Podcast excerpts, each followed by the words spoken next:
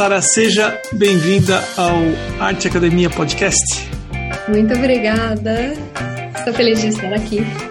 Sara, eu recebi indicação sua pela Vânia Paiva, arroba vaniapaiva.arte com temudo A-R-T. Meus agradecimentos aqui para Vânia. O pessoal indica lá na bio do arroba Emerson Ferrandini, artista. É, ela te indicou e aí, como eu faço com todas as indicações, eu fui até o seu perfil. E aí eu fui, seu teu perfil, fui até o seu perfil e a minha reação foi assim, ó. É diferente o que a Sara faz. Então, fica aqui já o meu convite para quem quiser ir acompanhando o nosso bate-papo e ao mesmo tempo ir olhando o que a Sara faz. Instagram arroba Sara com H ponto com o K no final. Então é Sara com H ponto Lorenk e o K no final. Sara, é, eu gostaria de conhecer você. Qual é a tua história? A minha história com artes. Eu acho que como a maioria dos artistas começa lá quando criança, gostava demais de ficar desenhando, rabiscando.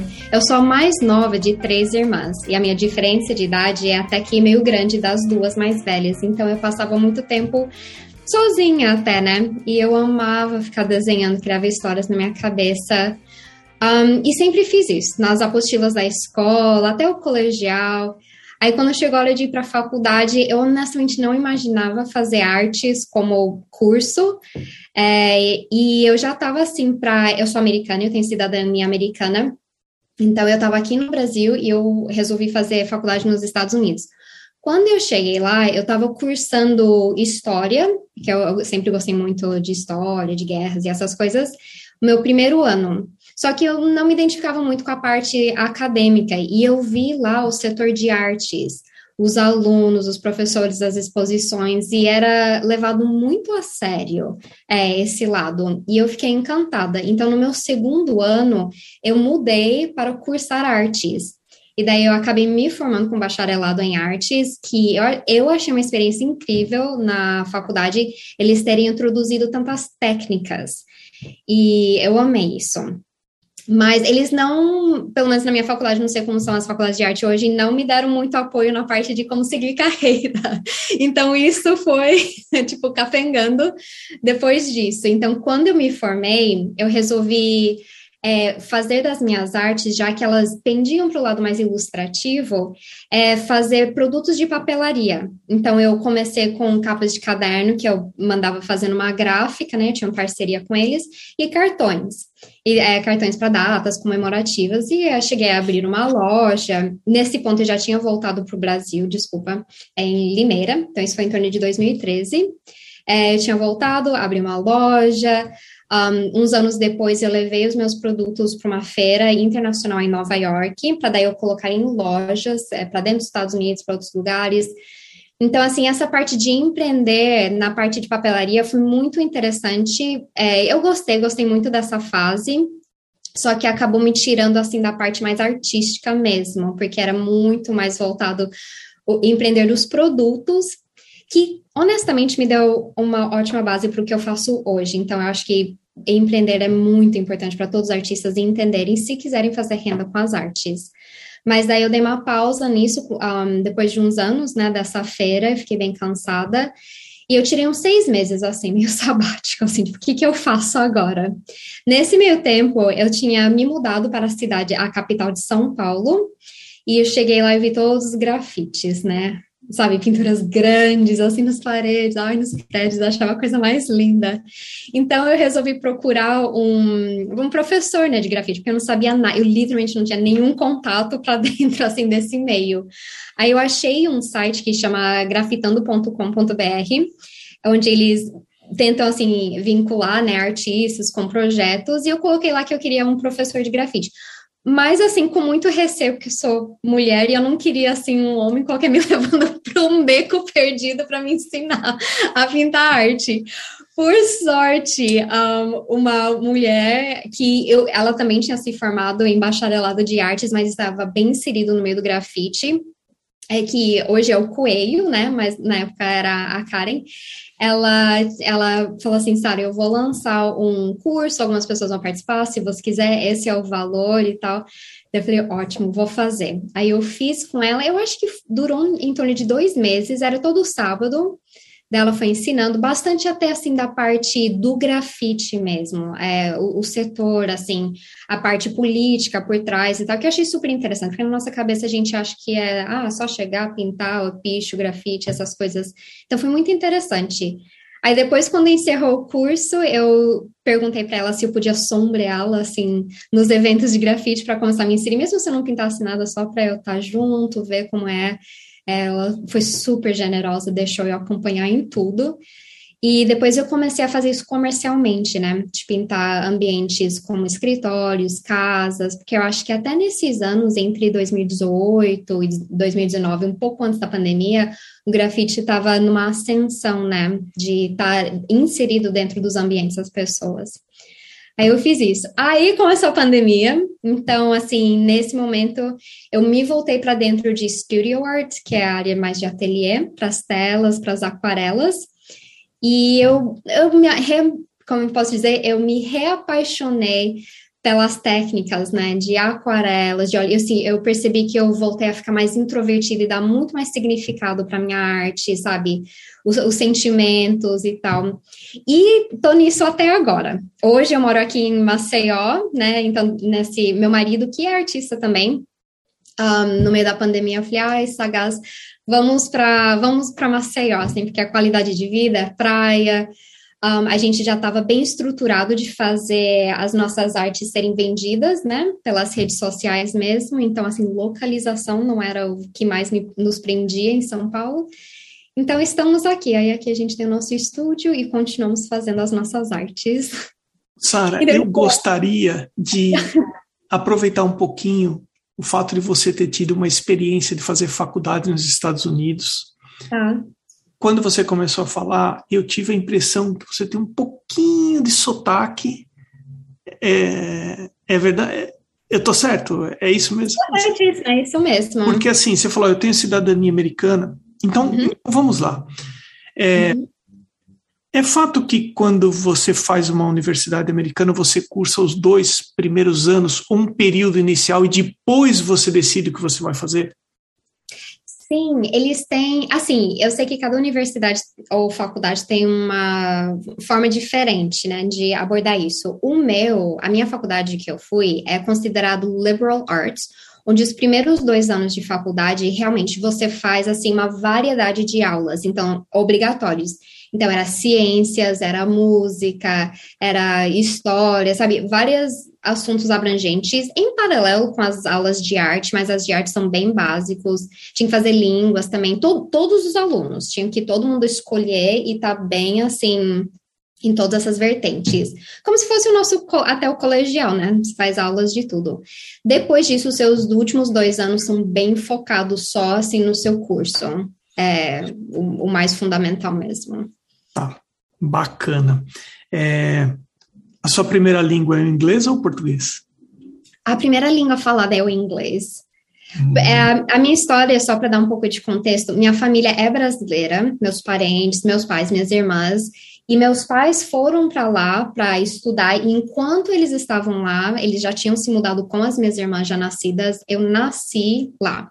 Então, assim, meu sangue é brasileiro, eu amo o Brasil, tipo, eu tenho uma paixão por aqui, só que eu tenho documentado minha cidadania americana. Então, é, é só mais por isso. Mas ah, eu fiz essa pergunta porque eu sei que se a pessoa aprende uma língua antes dos, antes dos três anos, ela fala sem sotaque. E as pequenas palavras, as poucas palavras que você falou em inglês, você falou no inglês assim. Perfeito. E aí, como eu vejo, eu estou percebendo aqui que no teu português você fala as palavras bem certinhas, mas eu, eu imaginei, ó, talvez a primeira língua dela seja o inglês. É o inglês. O português veio depois com oito anos de idade, que foi quando a gente mudou de volta para o Brasil. Aí meus pais me jogaram assim na escola e eu fui aprendendo assim, ouvindo. Legal. Sara, é, eu queria é, aproveitar o fato de você ter falado que você é, vende as suas artes online. Né? Então, uhum. eu tenho uma curiosidade em relação a isso, porque talvez o formato mais comum seja o de pegar as encomendas, as pessoas uhum. pedem uma arte personalizada, mas também tem uma fração de vendas das pessoas que desenvolvem a arte autoral. E é o seu caso. E eu estou vendo aqui no, no, Instagram que você tem o seu site, que você vende arte. Você pode dizer como é que você montou, quais são as dificuldades que você tem nesse formato de trabalho para, de repente, ajudar quem puder e estiver ouvindo o podcast? Lógico. É, por isso que eu falo, a parte, quando eu comecei papelaria, eu acho que essa foi uma parte muito essencial de eu empreender, é, de eu entender a parte de empreender, porque assim, depois quando eu migrei para a parte de artes mesmo, onde eu falei, calma, deixa eu entender isso como uma profissão e o que fazer com isso. Então, assim, eu logo percebi que tem duas vertentes. Tem, você pode prestar serviço, que é fazer a parte de encomendas, ou até, assim, não só encomendas com clientes físicos, mas até clientes corporativos, né? Onde você fica um, à, à mercê da ideia do outro, sabe? É uma coisa que daí você tenta juntar, né, com o seu elemento visual, mas que você fica com a ideia do, do cliente. Que eu acho ótimo essa vertente. Um, e daí tem a vertente que é o lado autoral. O laudo autoral, eu percebo assim, do jeito que eu acho que, que para os artistas que gostariam de ir mais para esse caminho, é, é, complexo, mas falando de uma forma bem simples, você tem que, assim, fazer todo a projeção emocional e conceitual do que é seu trabalho, porque daí as pessoas vão querer adquirir seu trabalho baseado no que elas se conectam com você. Então, por isso que eu acho que a parte de empreender e ser bem racional e entender quais são as intenções de vender a arte vai te ajudar a criar um público para daí entrar renda. Então, tem o lado emotivo, que nem eu, a minha arte conceitual é beleza despadronizada. Isso tem muito a ver com a minha história de vida, que foi tudo muito certinho, regrado religioso, assim, tipo, é, ou inserido muito no balé. Minha faculdade era muito religiosa também, sabe? E por muitos anos eu tinha aquela mentalidade, sabe, de, de acreditar, eu tinha aderido como minha fé também, só que eu questionava por que, que não pode isso, por que, que é tão pecaminoso assim, assado? Eu via beleza fora do que eles tinham como algo rígido, sabe? E foi aí que eu comecei a desenvolver os meus personagens, que são mais voltados para o lado torto, uma postura torta, sabe? Ou às vezes um, uma feição assim, é, exagerada e tal.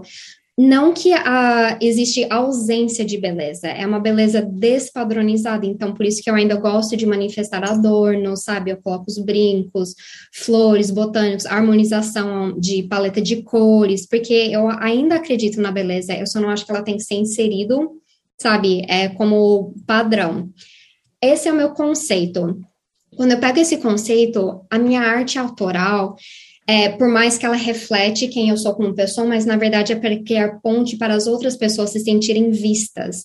E daí o meu trabalho como empreendedora artística é de como é que eu traduzo isso para que as pessoas sintam isso. Então, daí isso tem a ver com o meu uso do Instagram, o meu uso no Pinterest, é, as conexões que eu faço, como é que eu lanço na legenda as minhas artes.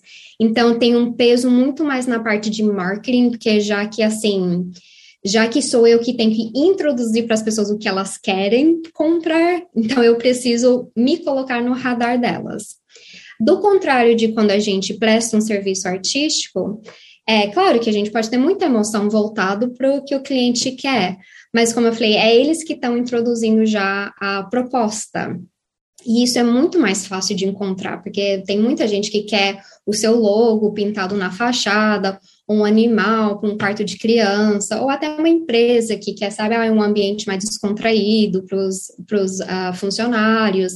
Então, assim, isso são necessidades que você pode até casar com uma prestação de serviços, um, mas que às vezes não é assim, não é um elemento artístico em si. Daí eu acho que tem essas duas vertentes. Eu não sei se isso responde a pergunta, mas não, é totalmente. Assim. Uh, o que você falou para mim é o seguinte. Diferentes. Sim. Uh, você deixou bastante claro que você trabalha tentando conectar as pessoas ao uhum. seu trabalho autoral. É, isso ficou claro e achei, e achei, muito legal a resposta que você deu. É, você pode falar um pouquinho da parte prática, por exemplo? Você vende só originais, você vende prints, você vende coleções, enfim. Sim, então tá. Como parte prática, aí eu escolho. Se eu vou oferecer um produto para as pessoas, eu vou tentar, assim, nesse caso, eu vou padronizar o que, que eu vou oferecer para eles. Então, no meu caso, eu valorizo muito artes originais. É, eu gosto de comprar artes originais e eu quero que, os, na maioria dos casos, que os meus clientes experimentam o gostoso de ter uma arte original. Sendo assim, eu tenho que fazer uma pesquisa de precificação. Então, assim, meu público, assim, qual é o meu público, o que, que eles podem comprar, assim. Então, na época da pandemia, eu comecei fazendo uma coisa que eu chamo de lança-valor, onde eu colocava uma arte disponível, na maioria das vezes uma aquarela, é, não era uma pintura assim super elaborada, porque daí tem a questão de tempo e essas coisas, né? Mas que nem, ou às vezes era uma tela pequena ou uma aquarela. E daí eu colocava lá numa caixinha e eu perguntava: essa obra está à disposição? Se você gostaria de adquirir essa obra, lança o seu valor. E eu já deixava claro, eu fazia toda uma preparação, né, falando que, gente, eu, é, eu não aceito valores que me desmerecem, eu deixo super em aberto para entender qual é, cada pessoa pode colocar o valor, né, que tem para investir. Então, eu usava palavras-chave, né, para mostrar para as pessoas qual é o valor que você quer investir, sabe? Mas se eu sentisse malícia, eu desconsiderava, né? Porque a gente sente, né? O instinto tá um pouco ali. E a gente, a gente sabe quem tá seguindo a gente, interagindo, quem que almeja ter uma arte nossa. Então, assim, eu queria que naquele momento, se as pessoas. Eu queria saber, primeiro, quem que queria comprar uma arte minha, e segundo, se eles pudessem, qual seria o valor que eles investiriam. Então, eu deixava assim, lança seu valor, e daí eu perce... a minha regra era de sempre fechar com a primeira pessoa, porque daí eu coloco é, não é exclusividade, mas é, eu dificulto, sabe? Tipo, a pessoa, aí eu coloco pressão para a pessoa comprar, porque eu fecho sempre com a primeira pessoa. Você cria sabe? um senso de escassez. Ó, já comprou, Isso, já, já perdi, exatamente. Não exatamente. posso mais comprar essa, vou ficar mais esperto da outra vez. Exatamente. Então, senso de escassez. Aí, nisso, com o passar dos meses, eu fui percebendo qual é a média que meu público tinha para comprar a minha arte. Nisso, eu comecei a criar uma vertente de produtos em cima disso. Então, é claro que eu tenho artes maiores, né? Tipo, que não estão dentro da média, mas que assim, aí eu facilito colocando no meu site com formato de parcelamento, sabe? Daí eu também tenho obras mais menores, é, que daí pode ser dentro dessa média que as pessoas, sabe, podem adquirir. E é claro, eu também coloco é, prints enfim, algumas pessoas fazem prints físicos, né? Para vender essas coisas, e eles eh, também eles criam um senso de escassez pela quantidade. Eu coloco o senso de escassez pelo tempo que eu deixo em aberto para as pessoas comprarem meus prints. Então, ao invés de deixar tipo aberto no meu site o ano inteiro para a galera comprar, para mim mesmo, sei lá, se uma pessoa compra um print em uma semana, pelo preço não ser, sabe, o mais elevado, mas ainda assim eu teria que tirar do meu tempo, fazer impressão, fazer embalagem, fazer envio. Eu falei, não, eu vou abrir só por, sei lá, duas vezes no ano e eu não aviso as datas, tipo, só um pouco em cima da hora, tipo, gente, vou abrir os prints é, na próxima semana, nessa data até essa data, assim que encerrar, não tem mais prints, não tem mais arte de mim dentro daquele valor até a próxima vez que eu abrir. Só que eu não coloco limite de quantidade, mas eu, eu deixo assim limite de tempo. Então, os prints eu faço dessa forma, porque daí também assim que fechar, é, eu não perco dinheiro, assim, tipo, estimando se vai vender ou não. Eu já fecho o que vendido, aí eu já faço tudo junto, toda a impressão, toda a embalagem e todo o envio de uma vez só. Daí eu. Então, a partir de prints é isso. Então, hoje, o que, que eu ofereço? Um, que eu, eu fui funilando. No começo, eu tinha muitas opções, e aí eu fui aprendendo, deixa eu funilar para para otimizar o meu tempo. Então, hoje eu faço telas grandes, originais, né, de 80 por 100, telas de 30 por 40, aquarelas de 30 por 40, E daí, assim, dependendo do projeto, que alguém chegar em mim, eu analiso, vejo se é algo que eu gostaria de fazer ou não, porque a gente tem que sentir um pouco quais são, né, a, sei lá, o projeto e ver se é uma coisa que casa com o meu interesse. Aí, de vez em quando, eu faço isso, de fazer alguma parceria. Mas isso, de forma bem prática, é assim que eu estou estruturada. Aí, ah. esse ano, eu estou abordando de uma forma diferente, porque as minhas telas a óleo são uma novidade até para mim. Tipo, eu não fazia, eu não pintava tela a óleo desde que eu me formei da faculdade em 2011. Aí, ano passado, o meu marido, que é pintor de tela a óleo, ele falou assim, cara, vamos lá, sabe? Tipo, você é capaz de pintar? E eu, não, acho que eu estava muito receosa, não tive uma boa experiência na época da faculdade. Aí eu tirei os meses de novembro e dezembro, falei, bom, vou separar esses meses para estudar então. Porque óleo é, você tem que entender cor, você tem, sabe, coisas de uma forma muito mais profunda, o compromisso é maior. Daí eu tirei aqueles meses, é, gostei, eu, nossa, me apaixonei, assim, por essa técnica, então, assim, esse ano eu estruturei, assim, de trabalhar com meu óleo, já que demora mais tempo, de lançar em coleções. Então, assim, eu passo praticamente um mês, né, criando a coleção. Geralmente são em torno de, acho que, se, se for em torno de 10 a 12 obras, sete delas são a óleo, né, daí eu reservo algumas aquarelas, de 5 a 7, né, e daí eh, eu vou criando elas e, como vocês podem ver no Instagram, eu passo muito mais tempo fazendo a parte de marketing, instigando a curiosidade das pessoas, falando qual que foi minha pesquisa, né, de, de, de sentimentos, do tópico, de inspiração em cima disso.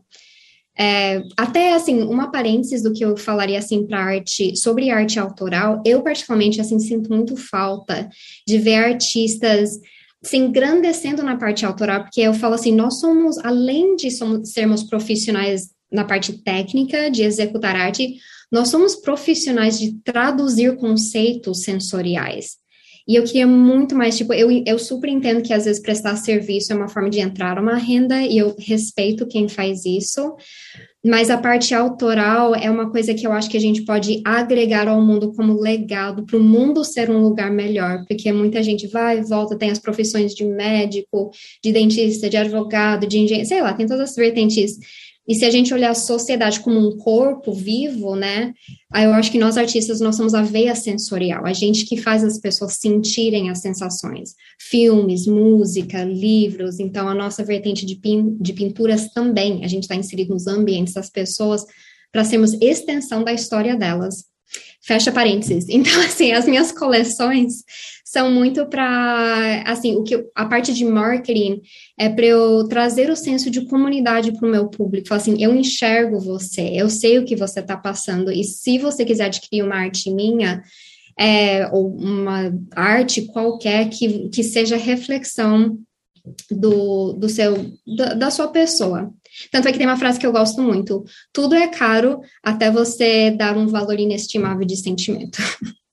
Muito legal. E muito legal a tua explicação também. Sara, eu fico imaginando que um ouvinte, uma ouvinte do podcast, depois uhum. de ter é, chegado até esse ponto aqui do teu episódio, começou a considerar também a abrir e vender arte autoral.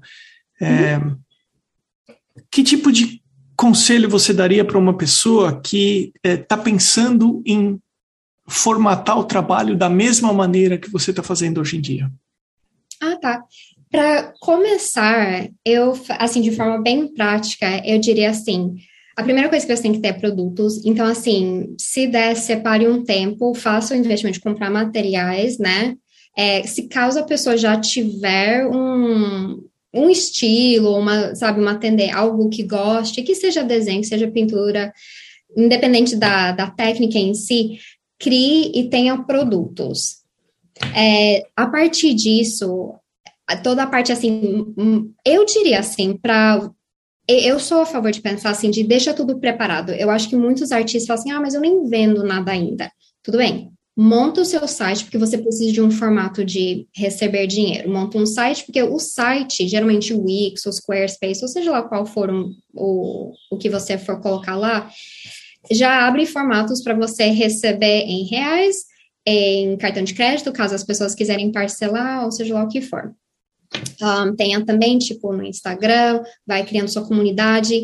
Eu, as pessoas se queixam um pouco assim de, ah, mas eu tenho poucos seguidores.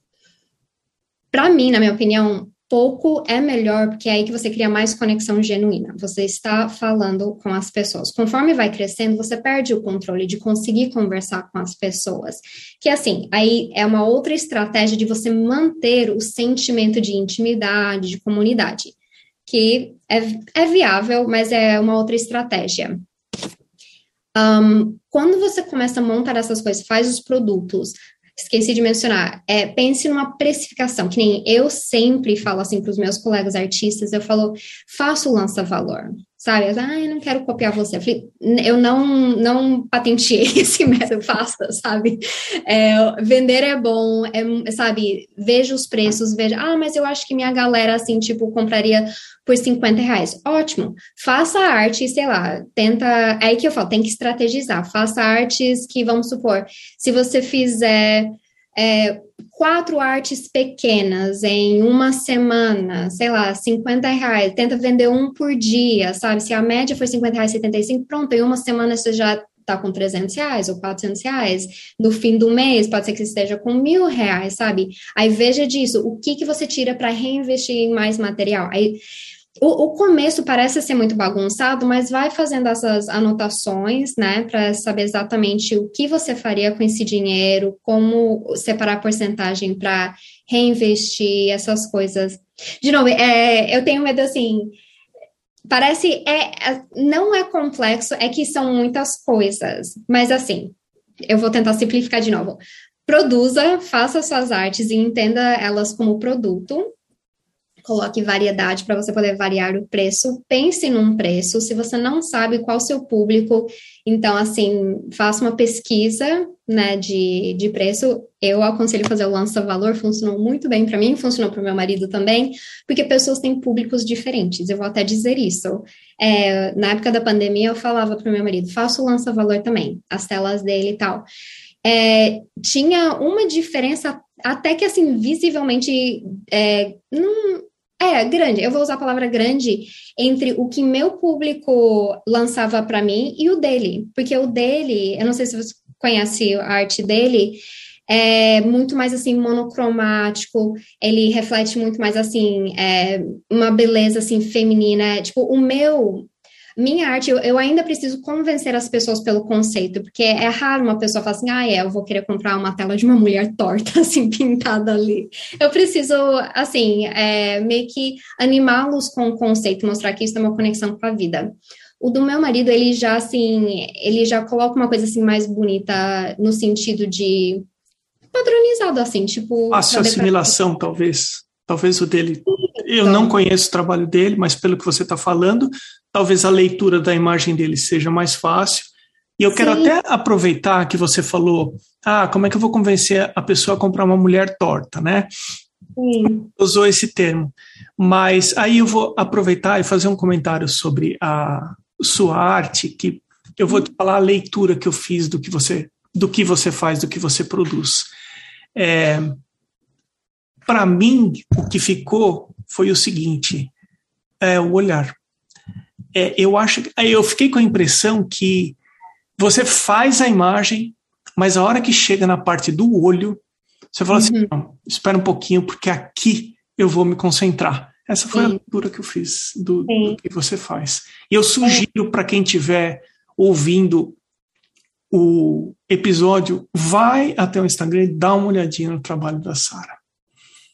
Sara, aproveitando que a gente está falando agora do trabalho em si, é, quando você começa a desenvolver o seu trabalho, tem algum aspecto do processo que você tem mais dificuldade, que você para, coça mais a cabeça e fala: caramba, como que eu vou resolver isso? Ou não? Tem, acho que tem. tem, tem. É, tanto é que eu acho que eu constantemente me coloco assim em meio a obstáculos, porque eu sou muito de deixa eu superar alguma coisa.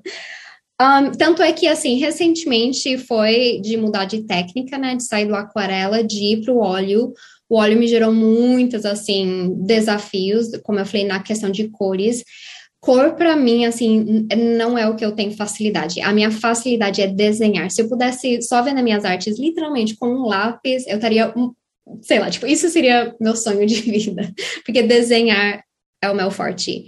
Pintar não é. Tanto é que as minhas aquarelas, é, eu ficava nas cores bem primárias, bem óbvias, né? Tipo, não tinha muita, não tinha clima ou nada assim, tipo, era, gente, colorido. Eu entendo que isso é o que a galera gosta, então vamos no colorido, porque eu gostava do colorido também.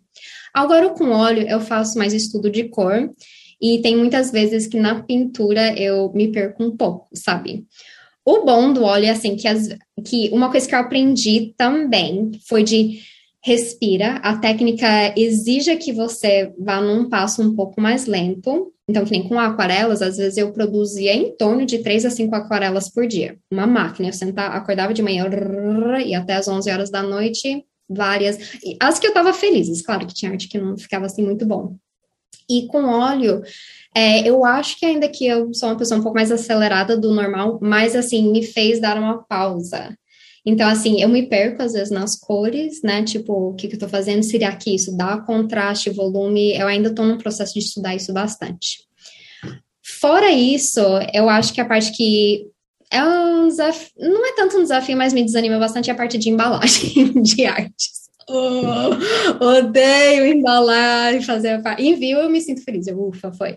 Mas de embalagem é muito difícil. Eu, eu não sinto que eu encontro os materiais mais apropriados para o nível de profissionalismo que eu quero oferecer. Isso me frustra. Eu sempre penso, será que meus clientes vão achar que eu tô, sabe, barateando o? E o pior é que não é isso. Eu realmente procuro, tipo, qual é o, assim, qual é a manta vinílica que eu vou cobrir minha tela de óleo? Ou qual é a caixa? É assim, qual é o tubo? Cada, se eu compro papelão é dessa finura, às vezes eu tenho que apertar, sabe? Mas daí eu não quero apertar, quero...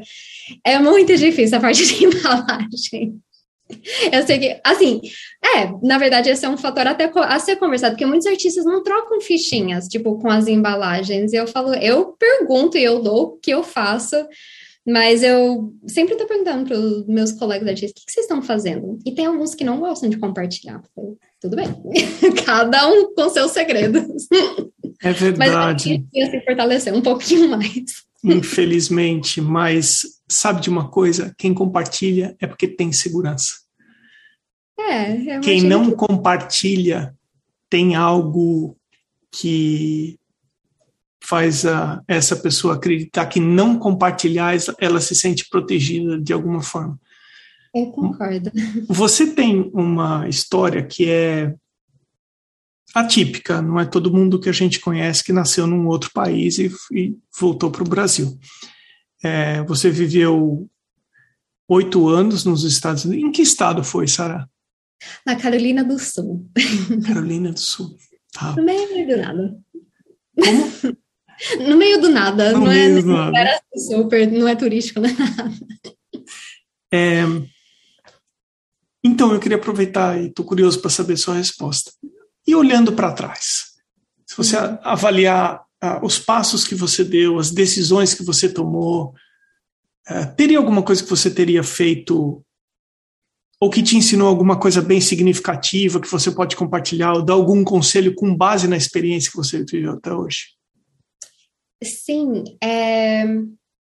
acho que um conselho assim que eu daria, que eu não sei se é de acordo exatamente com a sua pergunta, é, porque é uma coisa assim um pouco mais de ai, filosofia ou até terapêutico. Eu, eu penso assim, tipo, não tem receita do bolo para artista, sabe, para carreira de artista. Tem, claro que a gente dá dicas, tem algumas estratégias que podem orientar e direcionar, mas não, não tem exatamente uma receita do bolo. Então, assim, eu acho que o artista tem que procurar suas oportunidades e agarrá-los e um, eu quero, assim, ter até um pouco de humildade, sabe? De vai no que dá, que evolução vai vir no tempo certo.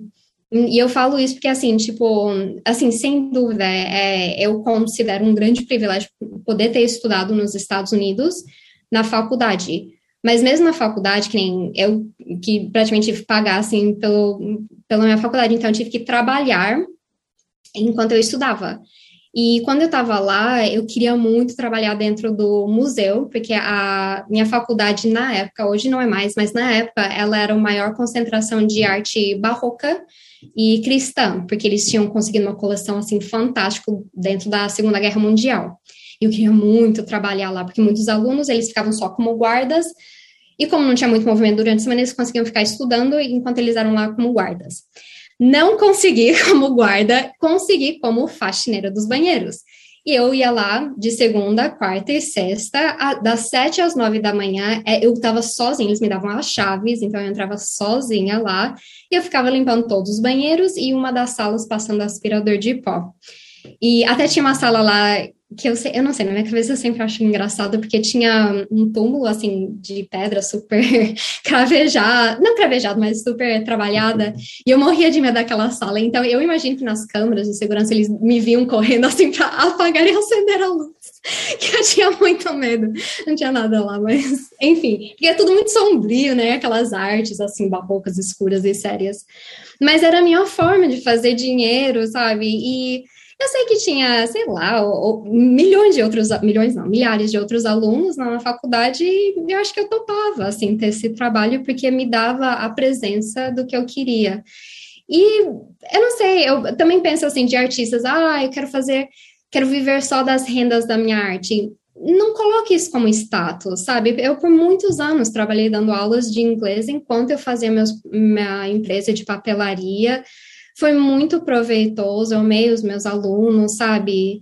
Um, às vezes, ter um outro emprego que entre a sua renda te dá alívio para criar de forma mais autoral, que às vezes é o que o mundo precisa, de mais sentimento, assim, do artista. Então, essas coisas eu... É, eu não sei, seriam meu, meus conselhos, assim, para o artista. Não, tome cuidado em como você define o status, né, de artista, sabe? Se quiser fazer renda, vamos estrategizar. Se é para criar e agregar ao mundo e tal, veja onde seu impacto, né? Às vezes é dentro de uma comunidade, às vezes é ser mais renomado. Sara, eu tô, eu tô, eu tô, eu achei muito engraçado, eu ri bastante sobre a história de você ter medo da sala que tinha lá uh, e passar correndo lá. Eu imagino que é o que as câmeras devem ter gravado, de eu correndo de um lado para o outro, toda manhã. E o pior é que minha faculdade, a gente só podia usar, as mulheres podiam usar só sair vestida, então eu, eu levantava assim o vestido. É, sai, vestida. Muito bom. É, Sara, você tem algum tipo de ritual, preparação, ou algo que não pode faltar no teu estúdio quando você vai começar a produzir, assim, algum tipo de música, alguma coisa? Ah, é, eu acho que ritual mesmo não. Na, de novo, assim, eu, eu, a época da faculdade, assim, me definiu muito, porque lá, por ser uma escola muito religiosa, a gente não podia ouvir música mundana e tal, né? Orquestra, de orquestra e tal, que às vezes eu ouvia, mas eu aprendi muito assim a usar o meu foco, tipo, a... então às vezes eu ouço música e às vezes eu canso de ouvir. É... Então, assim, eu não tenho exatamente um ritual, eu tenho meu uniformezinho, assim, de usar, que eu sei que eu posso sujar, chego lá, claro, água, mas, assim, para mim chegar no estúdio é tempo de trabalhar, assim, eu tenho um mínimo de distração, sabe? Mesmo quando é, a gente tá no estúdio faz, tipo, só alguns meses, né? Tipo, acho que nem seis meses. E era aqui, nesse quartinho, assim, que eu tenho aqui, que era bem pequeno. Então, eu entrava aqui e é o tempo de produzir... É, não é, não é muito um ritual, mas é de foco.